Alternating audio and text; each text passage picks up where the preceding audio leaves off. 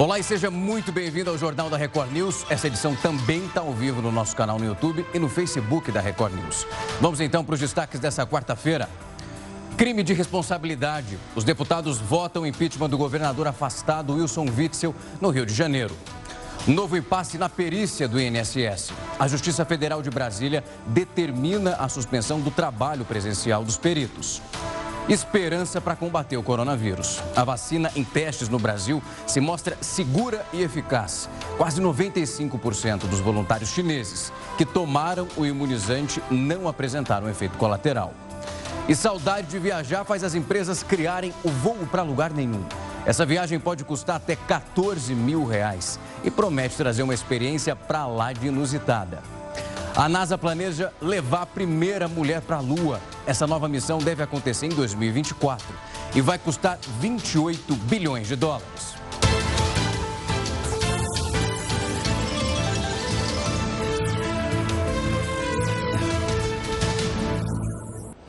A defesa da deputada Flor Delis pediu ao Supremo que suspenda a ordem da Justiça do Rio de Janeiro que determina que ela use uma tornozeleira eletrônica. A defesa afirma que os investigadores manipulam os depoimentos e indícios para colocar a deputada como protagonista da morte do pastor Anderson do Carmo. De acordo com os advogados, se a Constituição proíbe um parlamentar de ser preso, exceto em flagrante, não há um aval para que seja aplicada essa medida cautelar. Pela determinação, a Flor Delis deveria ser monitorada e ficar em recolhimento domiciliar das 11 horas da noite até às 6 da manhã. Desde o início dessas investigações, ela nega o envolvimento na morte e a deputada não pode ser presa por causa da imunidade parlamentar. E a Advocacia Geral da União recorreu da decisão da Justiça Federal que suspendeu o retorno de médicos peritos do INSS ao trabalho presencial e também suspendeu o corte do ponto para quem não retornar. Os peritos estão alegando que um ofício publicado um pouco antes desse retorno ao trabalho flexibilizava essas medidas de prevenção de contágio nas agências, o que colocava em risco a saúde dos funcionários. O juiz também suspendeu o corte de ponto que não atendeu à convocação todos aqueles envolvidos na movimentação do último dia 18. O ministro do Supremo, Marco Aurélio, decidiu enviar ao plenário virtual uma análise da possibilidade do presidente Bolsonaro prestar depoimento por escrito sobre uma suposta interferência na Polícia Federal. Esse pedido foi feito pela Advocacia Geral da União, que defende que Bolsonaro tem o direito de escolher essa data e também o formato do próprio depoimento. O relator original desse pedido, o ministro Celso de Mello, já negou essa possibilidade e o inquérito foi aberto lá em maio e tem como base as acusações do ex-ministro da Justiça, Sérgio Moro, que afirmou sim que sofreu uma pressão de Bolsonaro para alterar o comando da Superintendência da Polícia Federal. O Paraguai e também o Brasil assinaram hoje um documento para reabrir as fronteiras para o comércio. Essa decisão tem como objetivo reativar a atividade comercial nas fronteiras, que já está bem paralisada há pelo menos seis meses, depois que a Assunção decretou o fechamento da alfândega para combater a propagação do coronavírus. Essa reabertura vai ser parcial e também temporária. A data ainda vai ser definida, isso entre os presidentes dos dois países envolvidos. E quando a situação aperta, o brasileiro sempre arruma um jeito para inovar. E agora, com essa alta no preço dos alimentos, a gente está pechinchando e muito. Quatro a cada cinco consumidores estão pedindo desconto ali na hora de fazer a compra. Segundo o IBGE, quatro a cada cinco consumidores pedem descontos na hora de pagar as compras. Abigail foi à feira na tentativa de economizar. Então, eu sempre gosto né, de vir à feira, todo sábado. Primeiro pelo preço, né? Que realmente é mais em conta, né? A alta do preço dos alimentos tem explicação. O valor subiu por causa das exportações recordes para a China e forte demanda doméstica durante a pandemia. O feijão preto e o arroz subiram quase 30%. A carne bovina 40%, o leite teve alta de 22% e o óleo 18%. Este pesquisador do Departamento Intersindical de Estatística e Estudos Socioeconômicos, o DIEESE, afirma que outros fatores também influenciaram nos preços dos produtos. A alta dos preços desses alimentos são provocadas principalmente por duas razões macroeconômicas, que é a desvalorização do real, o aumento do, aumento do dólar, e a política de é, favorecimento ao agronegócio, às grandes empresas é, de agro, agronegócio e um desmonte da, dos órgãos e conselhos responsáveis pelo abastecimento e pelo estoque de alimentos para os, para os consumidores. Uma pesquisa realizada pelo IBGE revelou que os alimentos comprometem cerca de 20% do orçamento das famílias com renda entre 1 e 40 salários mínimos. A pesquisa apontou ainda que, em relação às famílias de baixa renda, esse direcionamento é ainda maior. As que possuem renda até dois salários mínimos e meio por mês destinam 30% do dinheiro para a alimentação. Ou seja, quanto menos se ganha, mais se gasta com alimentos para garantir o sustento básico. Para enfrentar a queda na renda e a maior inflação dos últimos 12 anos, as famílias adotam estratégias como substituir ou deixar de comprar produtos da lista de compras e aproveitar promoções. A gente tenta substituir né, alguma coisa com o mesmo valor nutricional de outro. Às vezes você tem um produto que te oferece e o outro também tem a mesma qualidade, né? Tem que pechinchar mesmo. Agora, uma notícia boa: a vacina contra o coronavírus, que vai ser produzida em São Paulo, numa parceria com a China, se mostrou segura e também eficaz na última fase de testes. Quase 95% dos mais de 50 mil voluntários na China não tiveram nenhum efeito colateral. O restante teve apenas algumas reações leves, como dor no local da aplicação, cansaço e uma febre bem moderada. No Brasil, dos 9 mil voluntários, 6 mil já receberam a vacina nessa fase 3. E aí, se tudo der certo, São Paulo já vai protocolar na Anvisa um pedido para liberação emergencial do medicamento. O governo de São Paulo quer começar essa campanha de vacinação já em dezembro, todo mundo cruzando os dedos. Já a farmacêutica Johnson Johnson começou também a última fase dos testes clínicos da vacina que está desenvolvendo contra o coronavírus. Nessa etapa, vão participar mais de 60 mil voluntários nos Estados Unidos e também em outros sete países, que é o caso do Brasil. A empresa é o quarto laboratório a começar já esses testes finais de uma vacina, mas diferente das outras candidatas que requerem duas doses, essa vacina seria uma dose única, o que pode acelerar esses resultados. O teste ele é conduzido em colaboração com o governo americano. E se a vacina for segura e eficaz, a empresa diz que vai ser capaz de produzir um bilhão de doses por ano. Agora a gente vai direto para a Assembleia Legislativa do Rio de Janeiro conversar com o repórter Pedro Paulo Filho, que está acompanhando a votação do impeachment do governador afastado, Wilson Witzel. Uma ótima noite para você, Pedro. Já tem resultado por aí? Conta para gente. Oi, Rafael, boa noite para você, boa noite a todos. Tem sim, acaba de ser aprovado o relatório final da comissão de impeachment do governador do Rio, Wilson Witzel. Foram 69 votos favoráveis ao afastamento. Essa decisão foi tomada depois de mais de seis horas de discussões aqui no plenário da Assembleia Legislativa do Rio, que contou com deputados aqui e também de casa, através de videoconferência. E quem também participou da votação e também dessa sessão por videoconferência foi o governador afastado, Wilson Witzel, que teve uma hora para apresentar a defesa. Durante o discurso, que começou por volta de 8 horas e 1 minuto, Wilson Witzel disse que classificava a sua situação como injusta. Ele também criticou as atuações do Ministério Público e do Superior Tribunal de Justiça, que concedeu o afastamento no final de agosto contra o governador. Nesse momento, quem está governando o Rio é o vice, então vice, agora governador em exercício, Cláudio Castro. A partir de agora, Wilson Witzel deverá ficar fora do cargo por mais 180 dias, até 180 dias. Isso porque o processo sai aqui da Alerj e segue para o Tribunal de Justiça, que vai formar um tribunal misto, com cinco desembargadores e cinco deputados eleitos. Eles que vão dar a decisão final, se vão proferir o impeachment do governador Wilson Witzel ou não. Por enquanto, o governador em exercício é Cláudio Castro. Ainda há também a chance de Wilson Witzel se defender no Tribunal de Justiça, nesse tribunal misto. Mas a expectativa pelos próprios deputados aqui na Assembleia Legislativa é que essa decisão tomada hoje deva ser mantida em até 180 dias. A gente volta contigo, Rafael. Pedro, só mais uma questão. Sempre houve aquela discussão da falta de diálogo ali com o Wilson Witzel, né? Então se falava que era esperada a saída ele hoje é até alerge para essa conversa ali, esse discurso pessoalmente. Mas então ele não foi. Essa defesa foi feita através de uma videoconferência mesmo. Pois é, é, era esperada a participação dele aqui na Assembleia Legislativa, mas hoje a gente foi avisado que não seria por videoconferência.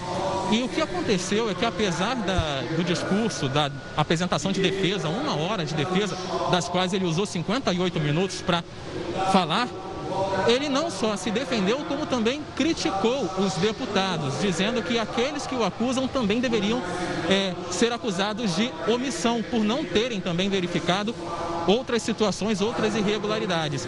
Disse ainda que em sua vida toda, tanto como juiz como governador, não praticou nenhum ato ilícito, que teria a possibilidade de vender uma decisão como juiz, o que não fez, e que não teria feito agora como governador.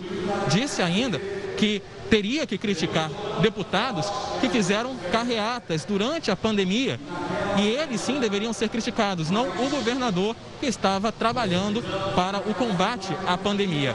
Essas palavras não foram muito bem recebidas aqui na Alerj, mas ele também disse, o governador Wilson Witzel, agora afastado, disse que já esperava por esse resultado de 69 votos a favor do afastamento já esperava diante dos discursos que foram feitos aqui na Assembleia por 29 pessoas, 29 deputados que se inscreveram para falar na tribuna, Rafael. Pedro, obrigado pelas informações. Uma ótima noite de trabalho aí para você e até mais. A situação do Witzel não está nada fácil, está ficando cada vez mais complicada. Uma pesquisa revelou que o Brasil é um dos países onde a pandemia mais afetou a saúde psicológica das meninas e também jovens mulheres. Mas por quê? Porque elas estão sentindo mais esse processo todo. Você vai descobrir na reportagem.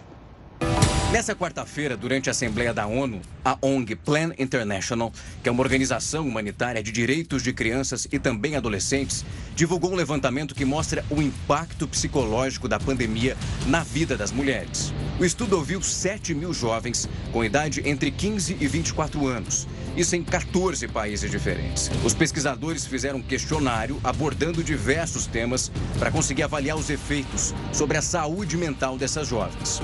E os resultados são assustadores. A pesquisa revelou que a pandemia e também o isolamento social afetaram negativamente a vida de 95% das entrevistadas. 88% delas disseram ter níveis altos ou então médios de ansiedade. 62% disseram que estavam tendo dificuldades por não poderem à escola ou então às universidades. E 58% estão sentindo os efeitos negativos de não poder mais sair de casa normalmente. Segundo a diretora executiva da ONG, a melhor explicação para esses problemas é o fato dessas mulheres não poderem socializar. No Brasil, a escola significa mais do que um aprendizado. É um espaço seguro, onde as pessoas buscam informação e às vezes proteção quando acontece alguma coisa ruim em casa.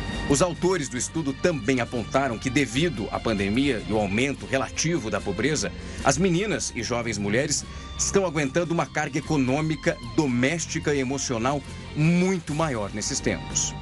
O cenário de isolamento social trouxe uma sobrecarga para as mulheres de atividades e também de estresse. Hoje, em elas se veem em duplas funções, duplas atividades, ao mesmo tempo tendo que fazer a lição com o filho e na reunião do home office, ou em trabalhos alternativos que foram encontrados em casa, estão é, se vendo distante das atividades sociais que antes tinham, e tudo isso está trazendo um nível de preocupação muito maior um estado de alerta que resulta numa ansiedade muito intensa. Não está fácil, não. O Centro de Contingência do Coronavírus em São Paulo vetou o retorno do público para os estádios de futebol. Não vai rolar por enquanto. O comitê concluiu que esse cenário atual da pandemia não permite a retomada.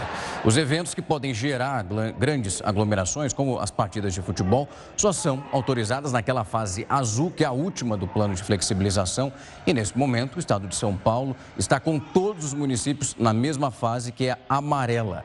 Nessa terça, o Ministério da Saúde atendeu a um pedido da CBF e autorizou os torcedores nos jogos do Campeonato Brasileiro com uma ocupação de até 30% nos estádios. Mas aí o governo federal condiciona essa medida e também as decisões a estados e as prefeituras. Tem que liberar, mas como a gente sempre fala aqui, com muita calma.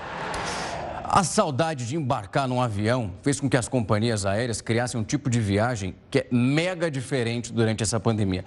Dá só uma olhada nisso. Você já ouviu falar no voo para lugar nenhum? Pois é, esse novo tipo de viagem impensável antes da pandemia, agora é uma realidade na Ásia. A iniciativa dá um certo conforto para os turistas que estão impedidos de transitar pelo mundo. Os aviões decolam e pousam exatamente no mesmo lugar. Uma companhia aérea de Taiwan criou um voo temático para o Dia dos Pais. O avião ficou quase três horas no ar a partida e a chegada aconteceram no aeroporto de Taipei. Outra versão criada por uma empresa japonesa nem exigiu que o avião saísse do lugar. A chamada experiência virtual simula um voo real. Os passageiros se sentam numa estrutura parecida com a classe executiva e desfrutam do serviço de bordo. A companhia aérea até projeta nuvens e paisagens do lado de fora da aeronave. E para a viagem ficar completa, um tour virtual por destinos como Nova York, Paris e Roma. Um exemplo do sucesso dessa modalidade é um voo oferecido por uma companhia aérea australiana. O avião, previsto para decolar no dia 10 de outubro, vai sobrevoar paisagens icônicas da Austrália. As passagens se esgotaram em apenas 10 minutos. E esse foi o voo que vendeu mais rápido em toda a história da empresa. E você, embarcaria nessa? E aí, teria coragem de ficar sete horas ali para não chegar em lugar nenhum e pagar caro? Os atletas que vão participar das Olimpíadas de Tóquio no ano que vem vão ter que fazer o teste para o coronavírus. Segundo o Comitê Olímpico Internacional, além dos estrangeiros, os atletas japoneses também devem passar pelo mesmo procedimento. Outras condições e também protocolos seguem ainda em discussão. Dois homens escaparam por muito pouco do acidente grave durante uma escalada num iceberg gigante lá no Polo Norte. A dupla que você vai ver junto comigo estava começando essa subida quando o bloco de gelo virou. Os dois caíram nessa água que é congelante e por pouco, mas muito pouco, não foram esmagados. Depois desse susto, eles ainda conseguiram escapar. Nas redes sociais, ainda um dos aventureiros, que há mais de 30 anos faz essas expedições lá no Ártico, disse que até os profissionais cometem esses erros. Tiveram muita sorte. Hein? Será que vão voltar? A Câmara dos Deputados aprovou parte das modificações feitas pelo Senado naquele projeto que altera os trechos do Código Brasileiro de Trânsito. A Andréa Conde, que é advogada e também presidente da Comissão de Trânsito da OAB Butantã, vai explicar essas mudanças. Essa conversa que era para ter começado ontem, né, Andréa? Mas a internet não colaborou com a gente. Já vou então rápido lançar minha pergunta para você em relação a essas mudanças. A pontuação foi mexida. Sim, Rafael, boa noite a pontuação foi alterada, houve uma ampliação né, na pontuação, mas tudo vai depender também da conduta desse infrator. Então, nós tivemos é, uma alteração para 40 pontos para aquele condutor que não praticar nenhuma infração gravíssima dentro do período de 12 meses. Se esse condutor praticar uma infração gravíssima dentro do período de 12 meses, ele vai poder ponto, acumular apenas 30 pontos. E se ele praticar duas ou mais infrações gravíssimas dentro do período de 12 meses, ele vai se manter no que temos hoje, que são apenas 20 pontos dentro do período de 12 meses. André, em relação à validade, agora vai ter mais tempo para esse período de renovação, mas isso também vai depender ali da idade do motorista. Sim, houve uma alteração e levará em conta a idade do, do, motorista. Então, para os motoristas até 49 anos, de 10 em 10 anos. Para os motoristas de 50 anos até 69 anos, de 5 em 5 anos. E para aqueles de 70 anos ou mais, de 3 em 3 anos, lembrando que se o motorista for portador de alguma doença ou deficiência, esse prazo ele pode ser reduzido de acordo com a avaliação do perito médico. André, uma coisa que me chamou muita atenção em relação a um acidente de trânsito que é considerado grave. Atualmente, antes disso ser sancionado e começar a valer, essa pena ela pode ser trocada, se tornar um pouco mais branda, o que traz uma revolta enorme. A partir de agora, aumenta aí essa severidade. É, na verdade, agora a pena de reclusão ela não poderá ser substituída, substituída por penas alternativas. Então, realmente, para aquele que foi vítima, né, daquele condutor que causou um acidente, uma lesão corporal grave ou uma morte, ele estava embriagado ou sob o efeito de drogas, ele não poderá ser agraciado com essa substituição por uma pena mais branda, por uma pena alternativa. Andréa, para tirar a habilitação, houve alguma alteração esse processo ele continua intacto? Houve uma alteração. Foram excluídas as aulas noturnas e também quando a pessoa era reprovada antes no exame teórico ou no exame prático, para que ela pudesse é, refazer esse exame, ela tinha que aguardar um período de 15 dias para poder remarcar esse exame.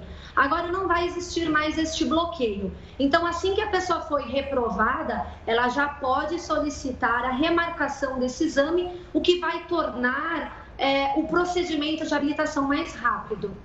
André, a gente falou aí dessa habilitação, esse prazo que a gente vai ter um pouco maior. Em relação a alguma outra infração perigosa que a gente teve algum, algum tipo de modificação, também vale a gente a pena ressaltar aqui?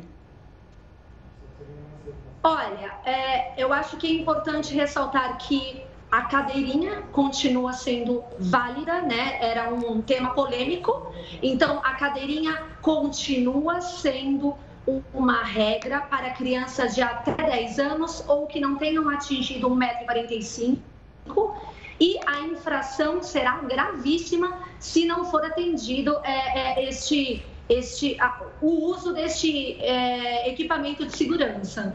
Andréia, para a gente finalizar, vale a pena ressaltar para quem está em casa, ainda não está valendo, né? Passou pela Câmara, passou pelo Senado, depois voltou para a Câmara porque os senadores mexeram em alguns pontos, mas o presidente Jair Bolsonaro precisa sancionar, ou seja, assinar e dar o aval final para começar de fato a valer. Sim, é, muitas pessoas acabam vendo as notícias sempre sendo veiculadas na, na mídia e acham que isso já está valendo. Ainda não. Precisa da sanção presidencial e só passa a ter validade após 180 dias da publicação é, após a sanção presidencial.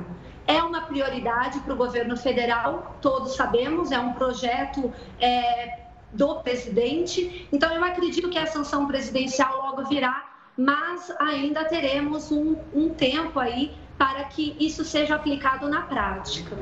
Andréa, já sanou muitas e muitas dúvidas, pessoal, fica atento, tem um tempo para começar, valeu, agradeço o tempo seu e a disponibilidade para falar com a gente. Ontem a internet deu um pepininho, mas que bom que hoje você conseguiu voltar e a gente esclarecer tudo isso. Obrigado pelo tempo e a disponibilidade. O desemprego cresceu no Brasil. Em quatro meses, esse aumento foi de 27,6%. Segundo o IBGE, 16% das mulheres estão sem emprego. Os homens somam 11%. Negros e pardos também são os mais atingidos. No total, 12 milhões e 900 mil pessoas estão sem trabalho. Além desse desemprego, a inflação em setembro é a maior por mês desde 2012, segundo o IPCA.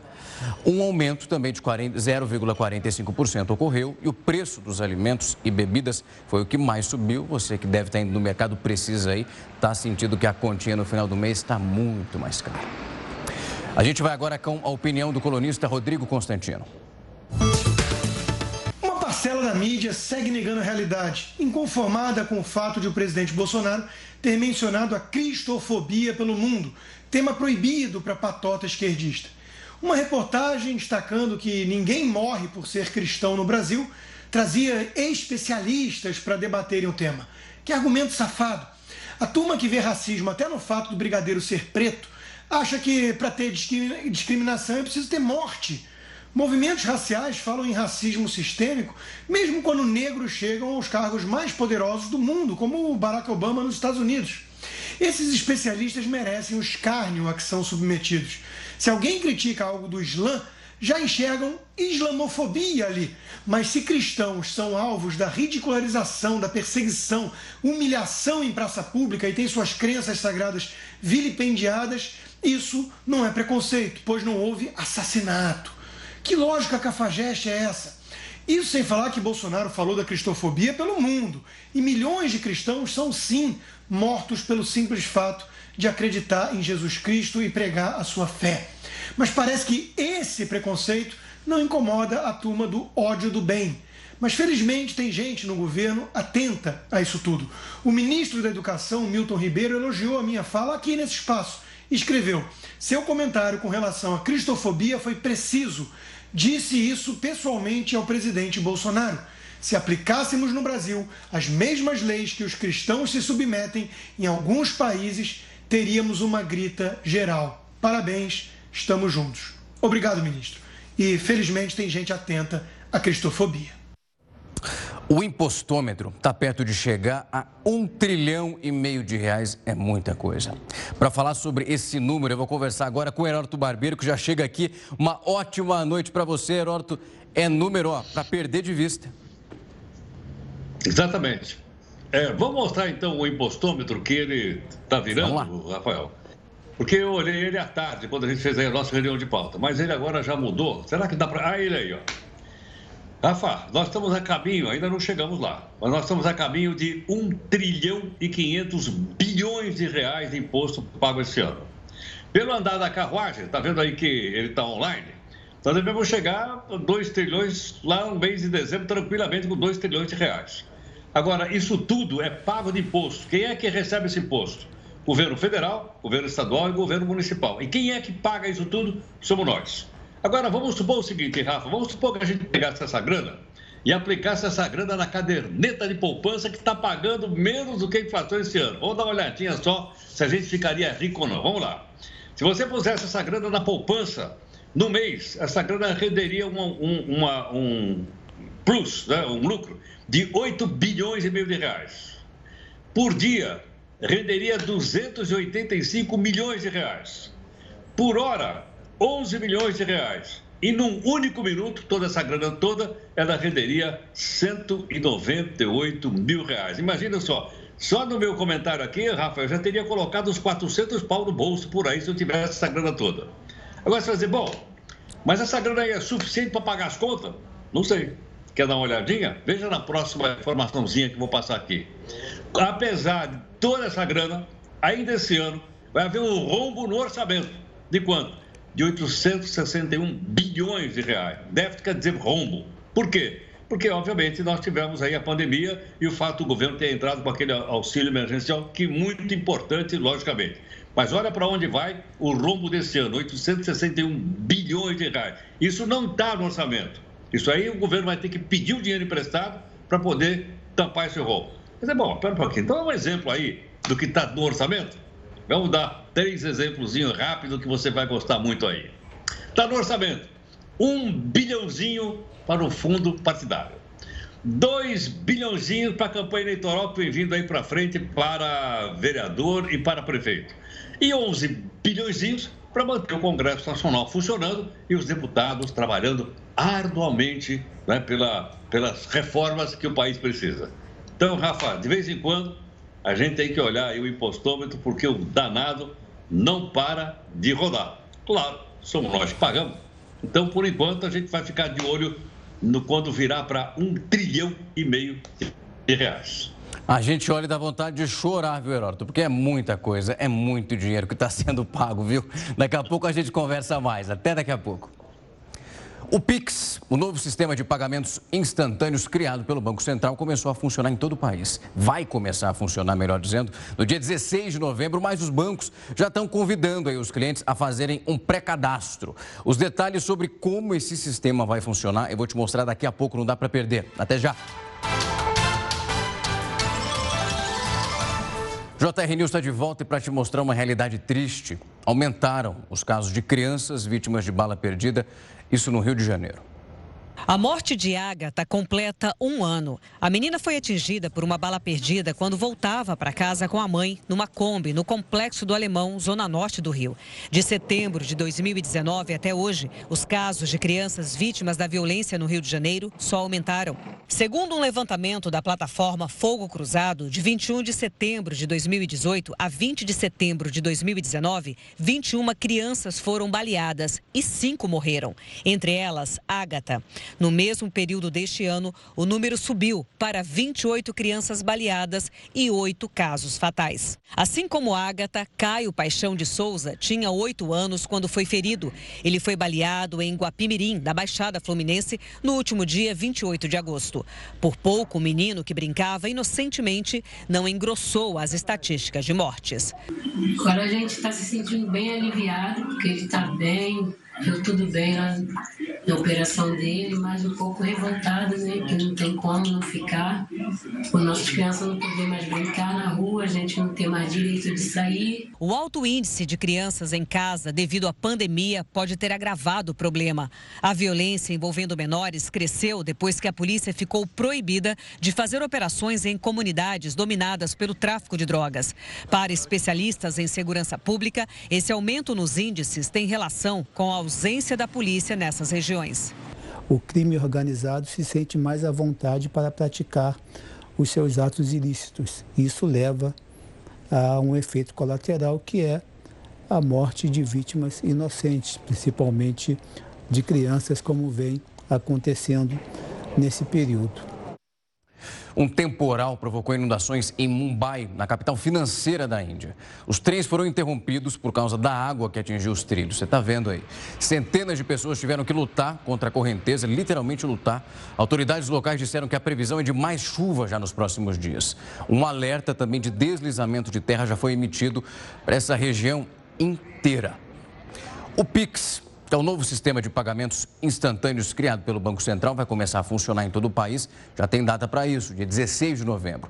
Só que os bancos já estão convidando os clientes para fazerem um pré-cadastro. O Heródoto vai explicar exatamente como funciona esse Pix. Já está chegando, né, Heródoto? Está aí, ó, batendo na porta e o banco já está chamando para ir lá.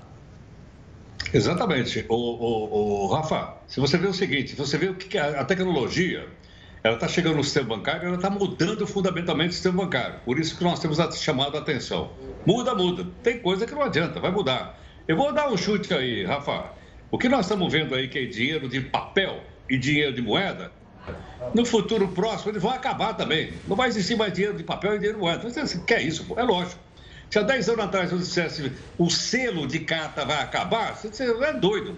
Hoje você não acha um selo de carta. Aí você não acha nem carta, quanto mais cedo de carta. Então está mudando muito rapidamente e a gente tem que estar de olho nisso, porque o nosso sistema bancário está indo para o nosso celular. Então, como você lembrou, o pré-cadastro começa na próxima semana. Os bancos já estão, inclusive, alertando seus clientes, mandando mensagem por aí afora. E você vai poder cadastrar, então, no, no, no, no pagamento instantâneo, ou o seu celular, ou o seu e-mail, ou então uma chave aleatória que o banco vai dar. E aí, com essa chave, então, você pode fazer muito mais coisas no seu celular. Muito bem. Com isso, a gente vai ter que, que tipo de vantagem com essa nova tecnologia? Eu vou fazer uma transferência em 10 segundos, ela vai valer 24 horas por dia, hoje não acontece isso, 7 dias por semana, porque também hoje não vale para isso. Então, como é que eu vou me informar melhor? Primeiro, o meu banco, o seu banco, todos os bancos já estão mandando mensagem para as pessoas.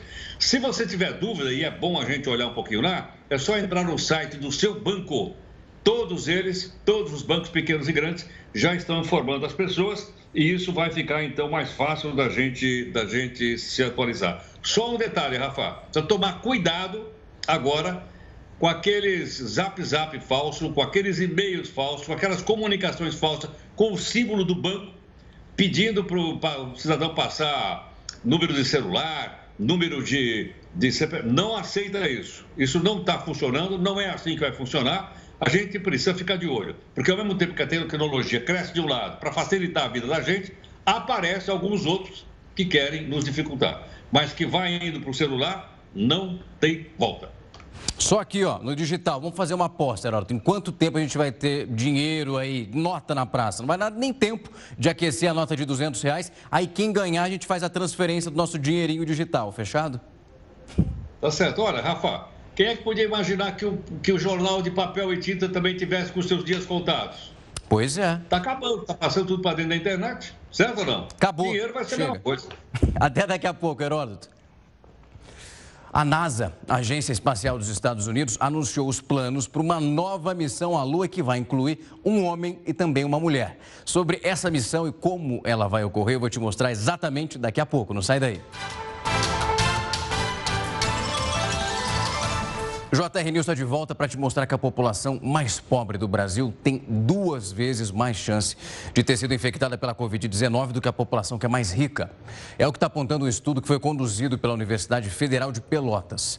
Além disso, os cientistas estão afirmando que os indígenas, também por causa da pobreza, têm mais chance, mais chances, melhor dizendo, de serem infectados. Com base nesses dados coletados em maio e também junho, apenas um a cada 10 envolvidos e afetados pela doença aqui no país acabou sendo notificado. Essas conclusões foram publicadas nesta quarta-feira na revista científica The Lancet, que é uma das mais importantes do mundo. O líder de Belarus, Alexandre Lukashenko, tomou posse pela sexta vez numa cerimônia secreta e o país está enfrentando uma série de protestos desde as eleições que aconteceram lá em agosto. O HB já vai chegar aqui para contar o que está acontecendo por lá, Heródoto. Olha, Rafael, o negócio é inacreditável. Ele está sendo considerado, está sendo chamado, Lukashenko, de último ditador da Europa. Ele já está há 26 anos no poder. Ele quer ficar mais 10 anos no poder e ficaria 36 anos no poder. É muita coisa. Se você olhar para a história do Brasil, o único cidadão que ficou 15 anos governando o Brasil, dos quais a maior parte como ditador, foi o Vargas.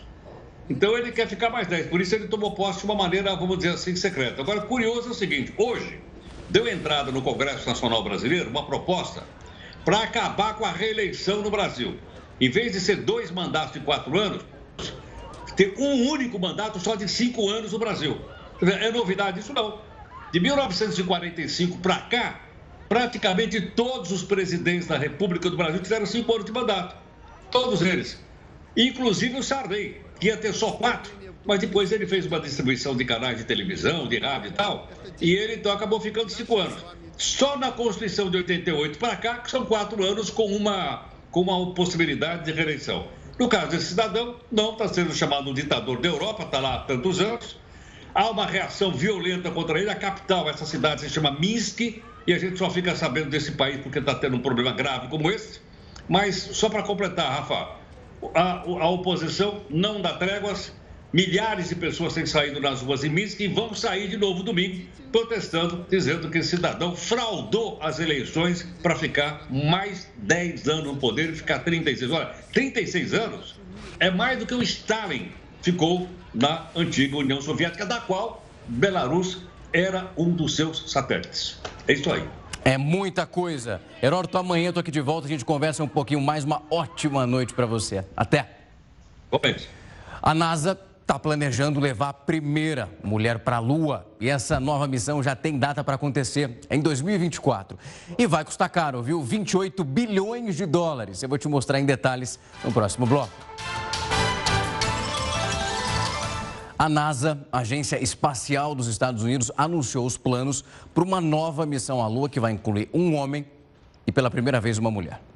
Entre 1968 e 1972, a Agência Espacial dos Estados Unidos lançou nove missões humanas à Lua e seis tiveram sucesso, permitindo que 12 homens andassem na superfície lunar. O próximo capítulo parece estar mais perto do que a gente imagina. É o programa Artemis.